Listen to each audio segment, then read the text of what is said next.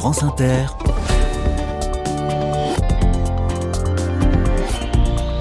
Dorothée Barba. Bonjour à toutes, bonjour à tous. Que, que, deviennent les vêtements que l'on donne? Vous avez été très nombreux à réagir, à nous écrire votre colère quand nous avions parlé dans cette émission de nos fringues qui finissent dans des décharges en Afrique. Le Ghana en particulier est devenu la poubelle textile du monde entier. On y trouve d'immenses décharges à ciel ouvert, des montagnes de vêtements avec des conséquences dramatiques pour l'environnement. La deuxième vie de nos vêtements, assurément, est un sujet important. Alors puisque nous consacrons cette semaine aux initiatives du Pas-de-Calais dans les carnets de campagne, je voulais vous parler du Le métis est un isolant fabriqué à partir de vieux jeans. Il est fabriqué à Bruay-la-Bussière et à Billy-Berclos, tout près de Béthune. Alors cette solution ne représente qu'une petite partie hein, des déchets textiles aujourd'hui, mais c'est déjà ça. Et il ne tient qu'à nous de changer les choses en choisissant le métis au moment de rénover une maison, par exemple, puisque cet isolant thermique et acoustique est vendu partout en France. Soyez les bienvenus. Carnet de campagne, le journal des solutions. Stéphane Bailly, bonjour. Bonjour. Bienvenue dans les carnets de campagne. Vous êtes euh, référent technique au sein du relais. Alors le relais que l'on connaît souvent par ses bacs de collecte hein, de vêtements installés dans la rue, c'est une entreprise d'insertion, membre du réseau Emmaüs, qui récolte et valorise les textiles. Comment est-ce qu'on passe, dites-moi, du jean à l'isolant concrètement? Les pantalons sont découpés, ils sont effilochés? Alors, les textiles qui auront été sélectionnés pour la fabrication du métis, c'est-à-dire les jeans usagés et les velours en fin de vie, euh, ces produits-là vont être d'abord coupés. D'abord, on va, on va les couper, pardon, on va les effilocher, mais en même temps, dans ce process, avant d'arriver à l'effilochage final, on va enlever tout ce qui est point dur, c'est-à-dire l'étiquette que l'on peut avoir euh, au dos du, du, du blue jean. Euh, ça peut être les, les, fermetures éclairs, ça peut être les boutons, ça peut être les endroits lourds, durs, du, des, des, surcoutures. Tout ça, c'est enlevé pendant le process de manière à avoir une fibre en finale qui soit prête à être travaillée. Donc, on passe par tout un circuit de rouleaux euh, avec des pointes dans tous les sens pour vraiment ouvrir le textile, le, le, le, le séparer euh, entre les fils, hein, comme quand on s'amusait quand on était gamin mmh. avec notre jean. Ben là, on le fait à un niveau industriel et on obtient ces fibres. Et comment les fibres de coton sont-elles ensuite euh, collées entre elles? Alors, on va d'abord faire deux traitements sur nos fibres. On va avoir un traitement donc un retardateur de flamme à base de sel d'ammonium et puis un autre euh, produit qui est un retardateur, enfin qui est un, antifongique pardon et un anti-insecte, donc pour éviter les mythes et le développement de, champignons sur nos produits. Et donc une fois qu'on a fait ces, euh, bains de, fibres, on va pouvoir les, on les fait sécher et on les amène sur une unité de nappage qui est une autre usine, qui est l'usine donc la Métis. Et là, on va passer de cette fibre à la nappe. Mais avant de faire des nappes, on peut très bien utiliser la fibre aussi, parce qu'on parle d'isolant, uniquement en tant que tel, en la soufflant, comme de la, certains produits que l'on souffle dans les combles perdus. Mm. On peut aussi bien souffler du coton. Donc ça, ça pourrait remplacer par exemple une boîte de cellulose, si on peut parler de rure en biosourcé. Et pour le, les panneaux et les rouleaux, là, on va faire une opération, on va mélanger du, du coton et du polyester, à concurrence de 15% de polyester. Et une fois qu'on a fait un mélange homogène, on amène sur une ligne de, de, nappage où on va construire la nappe qui sera euh, dans une densité calculée et vérifiée, contrôlée sur toute sa longueur et sur tout le process. On va faire des, ensuite, on va passer en four, on va faire fondre le polyester. Donc le polyester va coller les, tenir les fibres entre elles. Le mot coller est un peu fort, mais tenir les fibres entre elles par des, des jonctions point-point. Donc ces points de coton qui se touchent entre eux, bah, comme il y a un peu de polyester, ça se colle, ça se tient.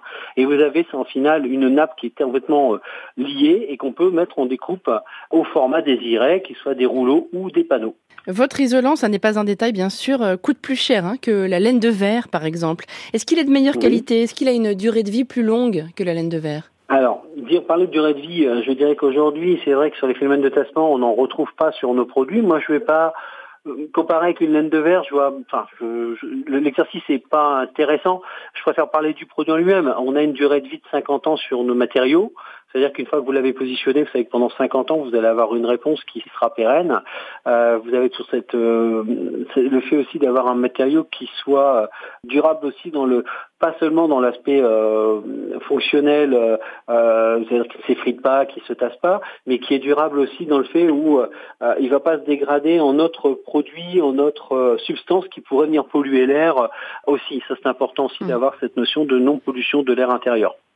Maintenant, au niveau du prix, on est plus cher qu'un matériau euh, dit traditionnel, mais on est aussi une autre réponse à un matériau traditionnel. Un matériau traditionnel, vous avez souvent une partie thermique qui peut être associée éventuellement à une partie acoustique. Nous, on est réellement thermique, réellement acoustique, et en même temps, on a une réponse en confort d'été au niveau de, euh, de la chaleur que n'aura pas un isolant dit plus traditionnel. C'est-à-dire que quand il fait très chaud dehors, et on l'a connu ces derniers temps, euh, ben, à l'intérieur de la maison, quand vous avez isolé en métis vos combles ou euh, vos murs, ben, à l'intérieur de la pièce, il est tempéré. C'est le déphasage. On mm. parle de déphasage. J'étais en ligne en début de semaine avec euh, la patronne de la Planque, qui est un futur tiers-lieu à Arras. Elle fait le choix d'utiliser votre isolant pour, pour ses travaux de rénovation. Est-ce que vous diriez que faire le choix d'isoler sa maison avec du métis, c'est une décision éthique avant tout? Ah oui, euh, le relais, c'est remettre des gens au travail. Notre lutte incessante, c'est de combattre euh, cette injustice qui est euh, la précarité du travail, qui est de pouvoir juger les gens parce qu'ils sont inoccupés. voilà, nous notre notre métier, c'est avant tout et en tout premier lieu de créer de l'emploi, en créant de l'emploi qui soit durable et pérenne et local, non délocalisable. Ça, c'est c'est vraiment notre fer de lance. Après, pour pour faire ça, on a inventé des activités la collecte, le tri, le métis, la peinture euh, et je ne sais quoi encore, pour pouvoir permettre de créer ces emplois. Donc oui, faire une démarche de métis, d'aller chercher de l'isolant métis, c'est réellement une démarche éthique, c'est tendre la main à des personnes qui sont en difficulté, qui sont en exclusion. Je parle bien d'exclusion. Des gens qui n'auront peut-être pas d'autre travail, chez nous, ils en retrouvent un. Et ça, on peut le quantifier. Quand on a chez nous 3000 personnes qui travaillent, dont 2000, plus de 2000 en France, ce ne sont pas toutes des personnes qui étaient en, insécurité ou en exclusion, mais une partie y ont été. Et ces, personnes, on a pérennisé leur emploi. et, on a pu leur permettre de grandir aussi tant dans, euh, dans l'entreprise que dans la société, puisque ben, on s'épanouit en travaillant.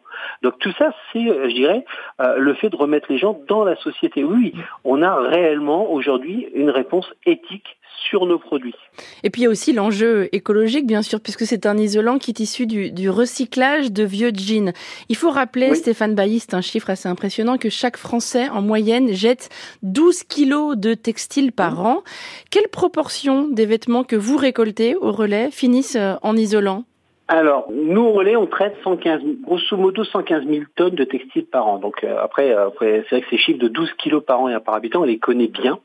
C'est ce qui fait le, fait d'avoir 23 000 bornes à peu près en France sur lesquelles vous pouvez que mettre vos, vêtements. Euh, et on vous en remercie par avance. Le pourcentage aujourd'hui euh, de, produits dans métis, il est, il est faible. Enfin, il est faible. On, peut encore créer des usines métis et on peut encore créer de, l'isolant dans le sens où métis, c'est 2000, 2200 tonnes de, coton. Euh, enfin de textile utilisé, 2200 tonnes de matière consommée pour fabriquer nos produits. On est 4% de la, euh, de la collecte aujourd'hui du relais. Donc euh, Métis est une petite réponse aujourd'hui, mais qui ne peut que grandir. Je vois sur les chiffres euh, communiqués par le relais que seulement 6% des vêtements collectés sont ensuite revendus en boutique de seconde main. Comment est-ce possible un chiffre aussi faible? Pourquoi seulement 6% Est-ce que c'est la faute de la fast fashion qui produit des, des vêtements de très mauvaise qualité? Je pense que vous avez déjà une réponse. Mm. Euh, certes, il y a une réponse ici. La réponse aussi, c'est que dans les boutiques, on va venir mettre vraiment le nec plus ultra. On va mettre les belles pièces, les belles choses, les choses que les gens ont vraiment envie de reporter tout de suite, euh, sans devoir euh, rapiécer, rabîmer, enfin raccourcir ou autre pour attraper un ourlet ou un pantalon un peu élimé en bas. Donc les gens veulent tout de suite le porter. Donc oui, en effet, on est sur un taux de récupération qui est faible, enfin qui est faible, qui est important. Moi, quand je vois 6%, je trouve ça quand même important. C'est-à-dire qu'il y avait 6% de vêtements que vous auriez pu directement prendre dans le et remettre tout de suite sans euh, devoir passer par une opération quelle qu'elle soit. Donc c'est, euh, on a un très très bon pourcentage, mais en même temps qui paraît faible. Pourquoi? Parce que ben les, comme vous le dites si bien, il y a d'un côté la mode qui va très vite et donc tout est tout de suite vite has-been dans l'usage, et en même temps, ben, on a aussi des produits pour faire de la fast fashion qui sont euh, malheureusement de très mauvaises fournitures, euh, qui sont pas fabriquées du tout pour durer. On est vraiment sur des cycles courts qui sont faits pour être très vite utilisés et usés, et donc automatiquement, ben, nous on ne on va pas récupérer les pièces mais elles nous permettront, et c'est pour ça qu'on a développé le volet industriel, elles nous permettront de faire autre chose, des chiffons d'essuyage ou euh, euh, du métis, ou alors d'autres fibres, puisqu'on a également par MRT la possibilité de rentrer dans l'automobile euh, ou rentrer dans le circuit du, de la construction de matériaux, de pouvoir travailler ces fibres dans d'autres domaines. Donc, quelque part, on a 6% en boutique, mais le reste n'est pas jeté. En vérité, sur l'ensemble des vêtements collectés au relais, vous avez même pas 1% qui part en déchets ultimes. Et puis, il y a la moitié, plus de la moitié même, qui part à l'étranger. Pour quelle raison? Oui, alors tout simplement, alors ça c'est aussi une, chose importante, c'est que à l'époque, quand on a développé dans le développement du relais, à un moment donné, vous le faites, vous avez signifié, la fast fashion est arrivée aussi avec des produits très bas prix, très bas coût de fabrication, puisque fabriqués généralement en pays euh, soit euh, euh, Nord-Afrique, soit Asie. On s'est retrouvé avec des vêtements très peu chers, qui venait euh, contrer le fait de revendre des vêtements de second cycle en Europe, puisque euh, l'Europe été inondée de ces vêtements euh, peu qualitatifs mais peu chers. Et donc, il est arrivé qu'on a cherché de nouveaux débouchés. Des pays comme le Burkina ou le Sénégal et Madagascar se sont ouverts à nos produits en disant nous on a besoin de produits puisque nous on n'a personne qui veut nous en vendre. On n'a pas de, de, de, grandes marques qui veulent venir vendre leurs produits chez nous. Donc on est on serait à l'accueil de produits même de deuxième main. Et on a développé là-bas des relais, Burkina, Sénégal et Madagascar. On a développé des relais pour d'abord un créer notre modèle économique qui est une SCOP. Il ne faut pas oublier non plus que nous sommes une SCOP.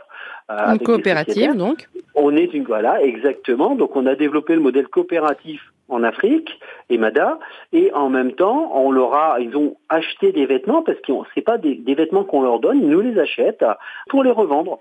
L'avantage, c'est que chez eux, ils ont aussi la capacité de pouvoir avoir une main-d'œuvre qui leur permet de retailler, recouper, remettre un bouton sur une chemise qui ne serait plus. Ils ont cette possibilité-là et donc de remettre en état des vêtements que nous, on n'aurait pas su remettre ici en état dans nos, euh, par rapport à nos friperies et donc de pouvoir donner une deuxième vie à des vêtements où il fallait un petit peu de main-d'œuvre en plus, mais qui malheureusement en France dès que vous rajoutez un petit peu de manœuvre, eh vous êtes hors prix tout de suite. Mm. Et aucun vêtement parmi ceux que vous récoltez ne termine dans ces fameuses euh, décharges à ciel ouvert euh, en Afrique Aucun. Aucun. Et là, on a la, certitude. Là, franchement, je peux vous parler avec une, certitude, mais euh, c'est plus que posé sur le roc. Tous nos tracés de vêtements, tous les flux sont, sont, sont contrôlés. On n'a rien qui ne quitte le relais pour arriver dans un autre relais. Quand ça part pour le Sénégal ou Burkina, Madagascar, on sait ce qu'on envoie, on sait ce qu'ils reçoivent et on a le retour. Pourquoi? Parce que ce sont des unités relais. Donc on sait très bien ce qui arrive là-bas. On sait très bien ce qui envoie. Malheureusement, on est très au courant de ce qui se passe dans le monde et on voit aussi toutes ces plages qui sont polluées et autres, mais qui n'ont rien à voir avec nos produits. Dernière question, Stéphane Bailly, sur cet isolant fabriqué à partir de jeans. Euh, comment se portent les ventes? Le marché est-il porteur? Le marché du biosourcé en règle générale est porteur. Euh, plusieurs lois sont venues l'accompagner. Des lois européennes aujourd'hui viennent aussi euh, euh, se greffer de manière à faire monter les, produits biosourcés quels qu'ils soient. Et dans les produits biosourcés, il y a évidemment, si vous avez le label, hein, Métis c'est labellisé produits biosourcés. Dans ces produits biosourcés, ben, vous avez une montée des matériaux. Aujourd'hui, on a presque doublé les parts de marché qu'on avait euh, il y a quelques années. Ça va très très vite. Hein. On est sur une, montée en, force. Et euh, Métis ben, suit le mouvement du biosourcé puisqu'on est euh, l'un des, je dirais pas le premier, mais dans le coton, le premier à faire du coton recyclé et, et aussi on est l'un des premiers acteurs à mettre aussi un produit biosourcé sur le, sur le marché français. Donc le biosourcé aujourd'hui se porte bien. On parle des fois de 8% de la construction 8 à 12 de la construction serait aujourd'hui en biosourcé, alors qu'il y a quelques, il y a, il y a, trois ans, on parlait de 6 Vous voyez, la, la croissance est très très forte il y a une très forte demande parce que nos produits sont des produits qualitatifs. Isolant biosourcé, je le précise, puisqu'il est fabriqué à partir de matières issues du vivant. Hein, c'est la définition du, du biosourcé. c'est bien pour ça que j'ai le coton. Voilà. le, coton, en l'occurrence. Un coton de mm. confection ou un coton de plantation, c'est toujours du coton. Voilà. Merci beaucoup Stéphane Bailly, l'isolant métis donc fabriqué par le Relais dans le Pas-de-Calais. Très bonne journée à vous. Merci beaucoup, merci à toute l'équipe. Et je rappelle que la Saône-et-Loire est dans notre agenda. N'hésitez pas à nous envoyer un message, hein, chers auditrices et auditeurs, si vous avez des initiatives à, signaler du côté de Mâcon, Chalon-sur-Saône, Le Creusot ou Monceau-les-Mines. Et un peu plus tard, nous mettrons le cap sur Lyon, c'est-à-dire du côté d'Auxerre, Sens ou Avalon. Pour nous écrire, ça se passe sur le site de France Inter, rubrique Grille des programmes et vous cliquez sur Carnet de campagne, pardi.